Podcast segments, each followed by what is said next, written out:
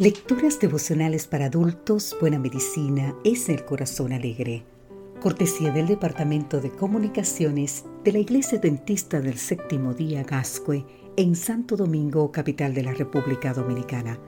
En la voz de Sarat Arias. Hoy, 18 de diciembre, Amor que Salva. Leemos en el libro de Efesios capítulo 2 los versículos 4 y 5. Pero Dios, que es rico en misericordia, por su gran amor con que nos amó, aun estando nosotros muertos en pecados, nos dio vida juntamente con Cristo. Por gracias soy salvo. El psicoanalista René Spitz desarrolló un estudio impactante a mediados del siglo XX. Con el fin de investigar el desarrollo del niño, comparó dos grandes grupos.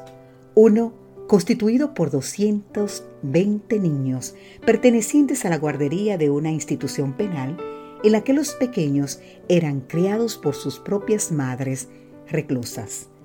El otro, constituido por 91 infantes que habían sido criados por sus madres hasta los tres meses y luego fueron alejados de ellas para ser internados y atendidos por una niñera que cuidaba a otros nueve niños a la vez.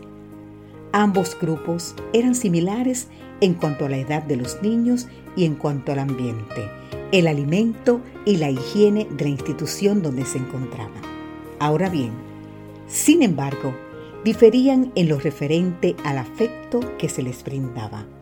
La falta de afecto que sufrieron los del segundo grupo se asoció con una alta tasa de mortalidad. Qué triste, ¿eh?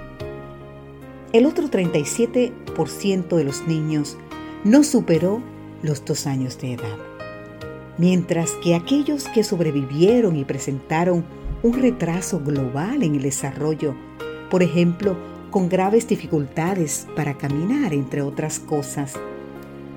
Pero la gravedad de la enfermedad tenía una proporción directa con la carencia afectiva que habían sufrido. Aún así, si regresaban con sus madres, a los pocos meses se recuperaban sin mayores complicaciones. A través de sus observaciones, Spitz descubrió un principio fundamental del desarrollo humano. No es posible vivir sin amor. Sin afecto, este ser indefenso se enferma y se muere. Pero, ¿qué cualidades tiene el amor que salva vida? Se trata de un amor desinteresado, libre de egoísmo, que solo busca el bien de la persona amada. Un amor sacrificado, paciente y bondadoso. Un amor que no lleva cuenta de los errores y está pronto a perdonar. Un amor que nunca pierde la esperanza y lo soporta todo como nos dice Primera de Corintios en el capítulo 13, los versículos 4 al 7. Es posible que un amor así no haya sido la experiencia vivida respecto a tus propios padres. Aquel que ha carecido de afecto durante la niñez puede sentirse dañado o limitado para el amor. No obstante, nuestro Padre Celestial es capaz de restaurar el pasado, como nos dice en Eclesiastés capítulo 13, versículo 15.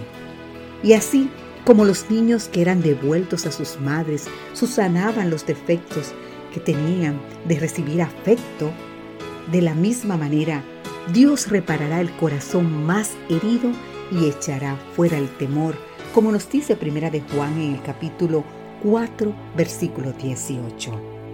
Querido amigo, querida amiga, ¿recuerdas hoy que el gran amor con que nos amó nos da vida eterna y salvación.